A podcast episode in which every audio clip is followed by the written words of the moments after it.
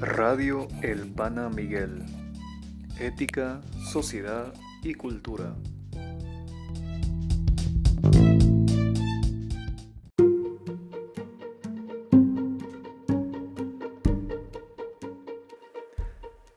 Las efemérides del 5 de mayo.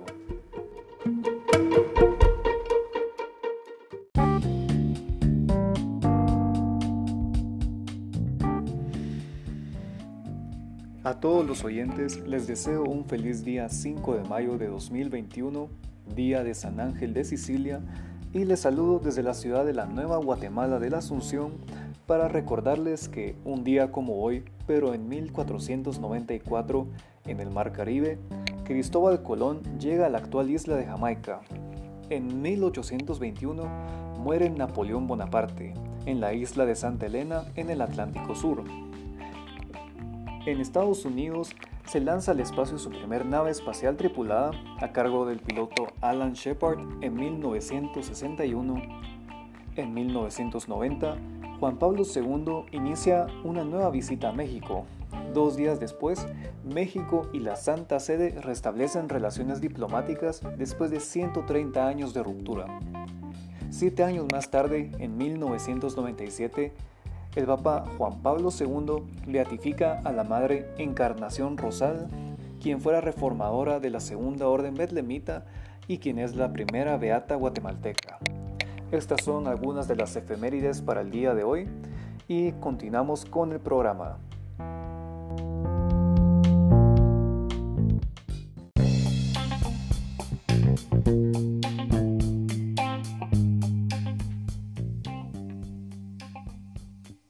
Y buenas noches nuevamente a los oyentes de Radio El Pana Miguel. Les saluda Fernando Santos en un nuevo episodio del programa y hoy, entre otras cosas, hablaremos acerca de la migración y de la justicia social. Como siempre, nos acompañan las grandes figuras de la opinión pública guatemalteca. Primero, Javier González, muy buenas noches. Muy buenas noches, Fernando. Y Luis Fernando de León, muy buenas noches buenas noches, Rando y Eduardo.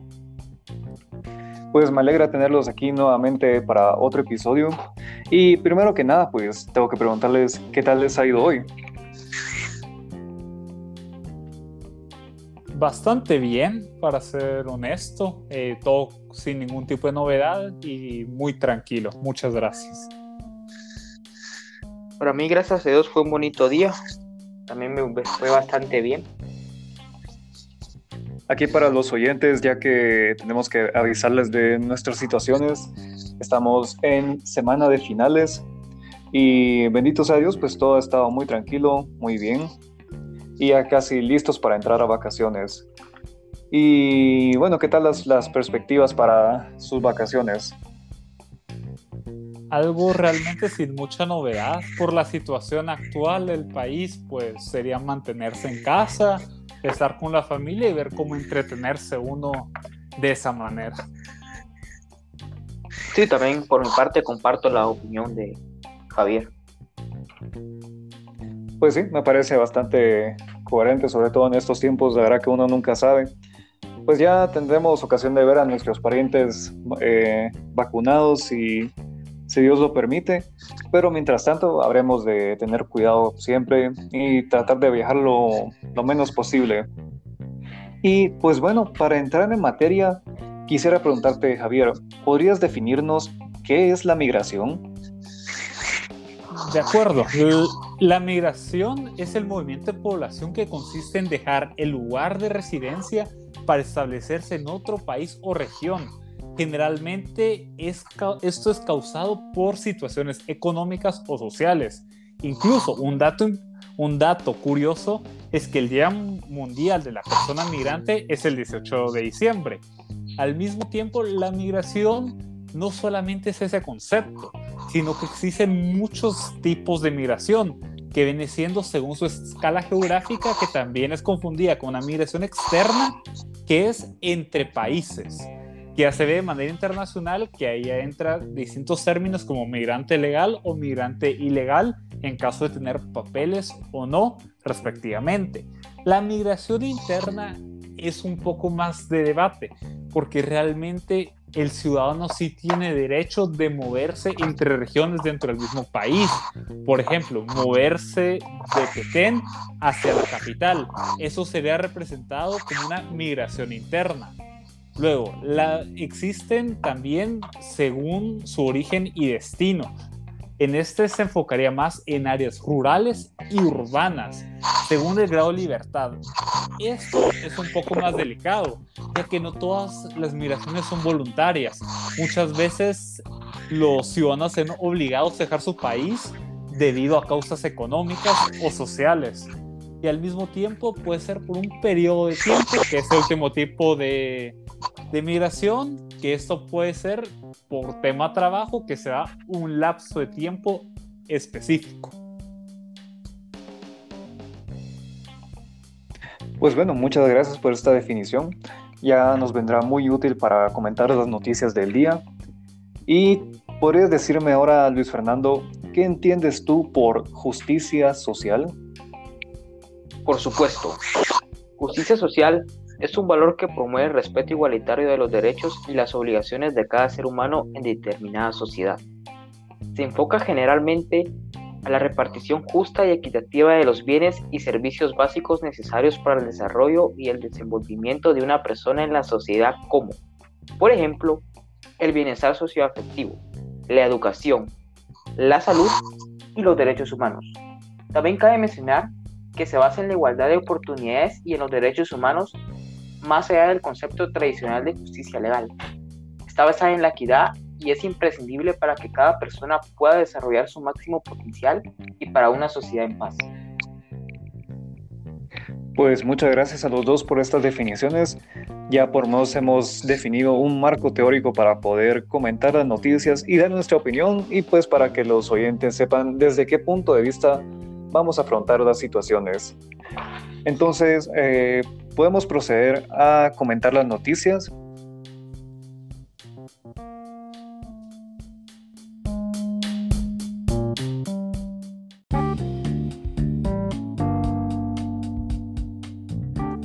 Las noticias del día.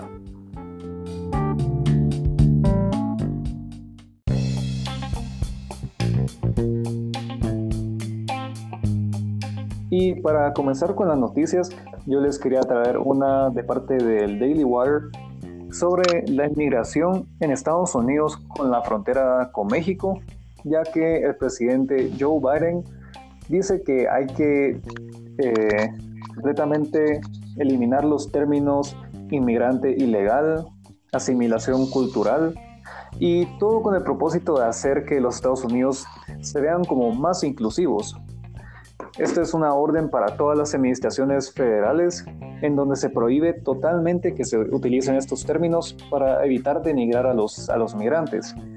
Y todo esto ocurre, recordémoslo, a mediados de una de las olas más grandes de inmigración que se han recordado entre estos países y donde muchas personas pues también vienen de, de Guatemala, por lo que nos interesa mucho comentar esta noticia. A mí pues en lo personal eh, no me parece muy correcto estar forzando el lenguaje, porque si no aceptamos las cosas como son, necesariamente tenemos que manipularlas a favor o en contra de algo. Y por más que la realidad se, oiga mal a veces, yo creo que siempre es mejor eh, afrontar las cosas de manera verídica. ¿Ustedes qué, qué piensan de esta noticia? Yo realmente oyéndola y escuchándolo a usted estoy muy de acuerdo debido a que el primer paso a la aceptación a algo es normalizarlo. Si es que uno ya va a estar tratándolo de una manera excepcional o distinto, el llegar a aceptarlo como algo normal va a ser mucho más difícil para una sociedad, que al fin y al cabo eso es lo que se busca, porque uno siempre busca las razones por las que una persona va a migrar pero ya cuando llegue a ese país, en este caso Estados Unidos, su integración puede ser muy complicada eh, a la sociedad. Por eso es que se creó esta nueva ley, por eso es que se está buscando una integración a todas esas personas extranjeras, pero si uno para aceptar para querer aceptar a esos inmigrantes está de cierta manera limitando a sus ciudadanos, esa integración, bajo mi punto de vista, no va a ser tan fácil como antes. Incluso se podría llegar a ser más complicada. Sí, definitivamente. Y sobre todo distinguir entre integración y asimilación, porque asimilar es que estas personas que están migrando adopten la cultura del país. En cambio, integrar es que la cultura del país pues empiece a, moldarse a, estos nuevos integrantes de, la nación. Entonces, pues bueno, pues sí, sí tiene un poco de sentido aunque, como digo, manejar el, manejar el lenguaje, pues siempre creo que es algo peligroso. No sé qué, qué opinas de esto, Luis Fernando. No, ahí sí que totalmente de acuerdo con la opinión de Javier, que al final y al cabo, pues eh, sería bueno que se normalizara, evitar referirnos con estos términos, aunque es parte de la realidad, pero tenemos que aprender, ¿verdad?, que todos vivimos en un mismo planeta, porque al final y al cabo, ante los ojos de Dios, todos somos iguales. Y no hay que despreciarnos a cada uno, ¿verdad? Por, por diferentes eh, lugares donde nos tocó nacer. Sí, es correcto. los, los, sistemas en donde uno nació, pues no los elige uno. Y pues también cabe pensar, eh, se abre mucho la pregunta, la gente que, que, se mueve de país en país, ¿qué, ¿qué, es lo que le motiva? ¿Realmente será la situación económica? E, es, decir, eh, eh, casi todos nos sentimos eh, muy cercanos al país en el que nacemos y encontramos el gusto de vivir en, en ese país. Entonces, ¿qué, ¿qué, tan mal tiene que estar una situación económica para querer cambiarse de, de residencia? o será la situación de seguridad?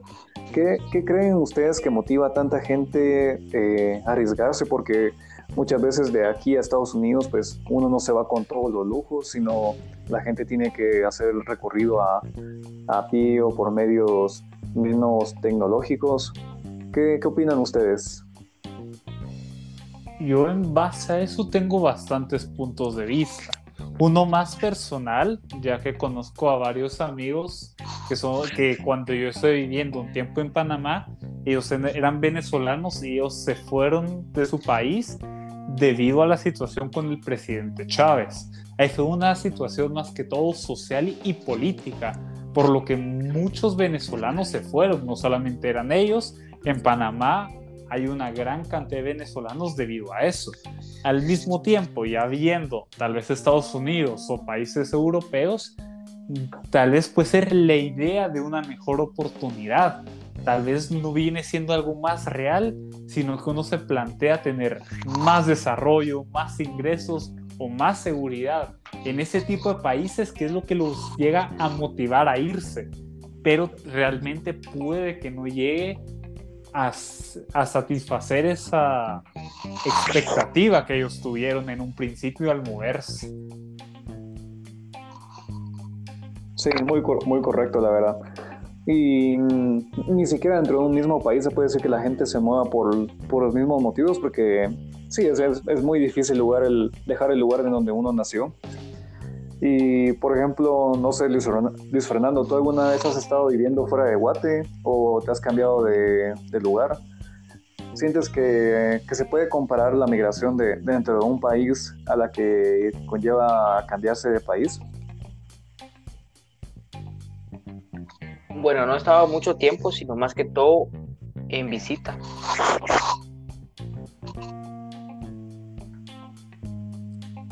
Sí, de suerte no nos ha tocado esa experiencia. Bueno, aparte de, Javier, que tú dijiste que estabas viviendo, estuviste viviendo en Panamá. Yo tampoco, yo solo he vivido aquí en Guatemala. Entonces no, no me imagino cómo será cambiar radicalmente tu estilo de vida por cambiarte de país. Porque al final, aunque uno quiera mejorar la situación, pues siempre queda la nostalgia de, de esos lugares donde uno nació.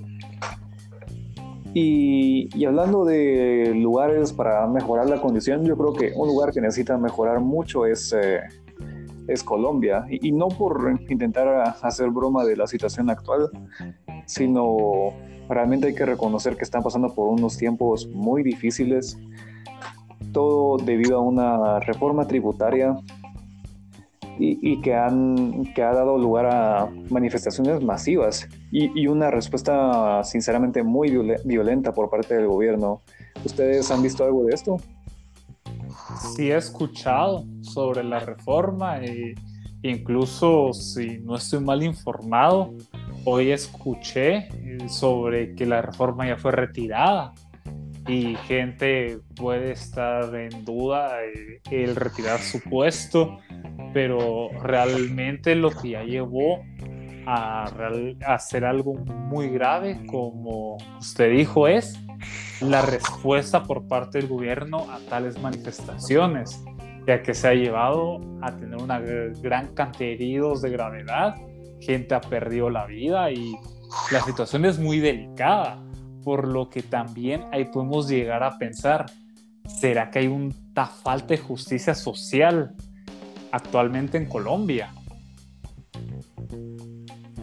Sino una situación tan complicada que se está viviendo ahorita en Colombia, ¿verdad? Más con toda esta reforma que lo que buscaba era subir impuestos, pero lamentablemente el pueblo se opuso a esto porque no utilizan los impuestos como deben. Sí, al final la, pandemia ocasiona que ocasiona gastos que no estaban previstos y, yo creo que en un principio era responsable el querer decir vamos a cubrir el déficit que, que, provocó esta situación, aunque lo pudieron haber intentado hacer por el lado del gasto, es decir, disminuir un poco el presupuesto, en vez de ir directamente contra la ciudadanía aumentando los impuestos aunque también desde un principio todo se tornó muy violento y dio lugar a violencia. Entonces, sí, quería preguntar, dentro del marco de la justicia social, eh, que se está, está, causando un mayor daño a la sociedad por uh, la confrontación, la violencia, o, eh, o en realidad eh, lo que estamos viendo son de lucha por una, un mayor alcance de la justicia social. ¿Qué dicen ustedes? Yo creería que se está viendo por parte del pueblo querían justicia social en tema una repartición más justa en el tema de los impuestos. ¿A qué me refiero con esto? A que tal vez la subida de impuestos no iba a ser realmente beneficioso porque hay que tener en cuenta que debido a la situación actual con el COVID, hay mucho desempleo, muchas personas tienen unos ingresos menores, por lo que una subida de los impuestos no era justo ni equitativo para toda la, para toda la población, lo que llevó como consecuencia a una manifestación, pero la respuesta de tema de una manera más violenta, allá lo que está quitando es la salud de las personas les está violentando su derecho a manifestación que realmente se está rompiendo. Y, ahí ya se está rompiendo lo que es la justicia social, por lo que se está viendo por una parte gente queriendo esa justicia y por otra parte gente que por defender una reforma o defender ciertos ideales tal vez indirectamente, e inconscientemente, están rompiendo dicha justicia social. Sí, por supuesto. No, y considerando que durante toda la pandemia, pues Colombia ha seguido aceptando refugiados de Venezuela, es una, una, situación muy tensa en todo el país. Por ejemplo, Luis Fernando, ¿vos qué decís acerca de, de los impuestos? O sea, en Guatemala ya te ha tocado que pagar algo de impuestos. Sí, totalmente, ¿verdad? Cuando recordemos que uno a la hora de consumir cualquier producto o servicio, pues paga por lo menos el impuesto del, IVA, ya viene incluido. Y estoy de acuerdo, ¿verdad? Que uno como ciudadano debe pagar los impuestos, pero lamentablemente es que son mal utilizados y nos damos cuenta que en salud, en las carreteras, están deterioradas, no los utilizan como realmente deberían de ser.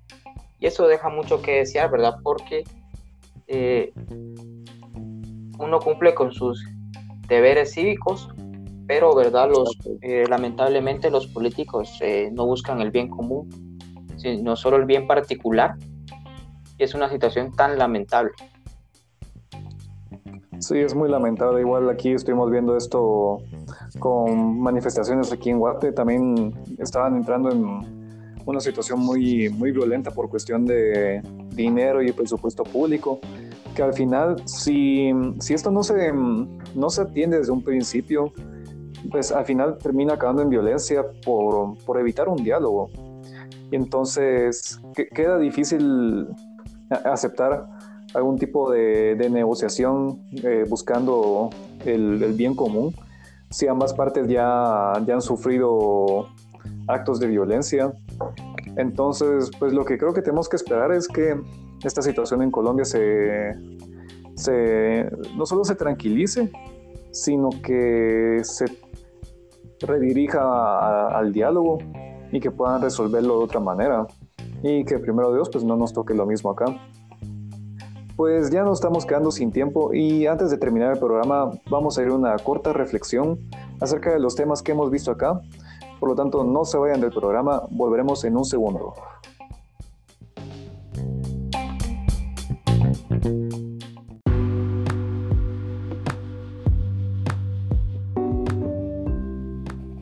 Las conclusiones.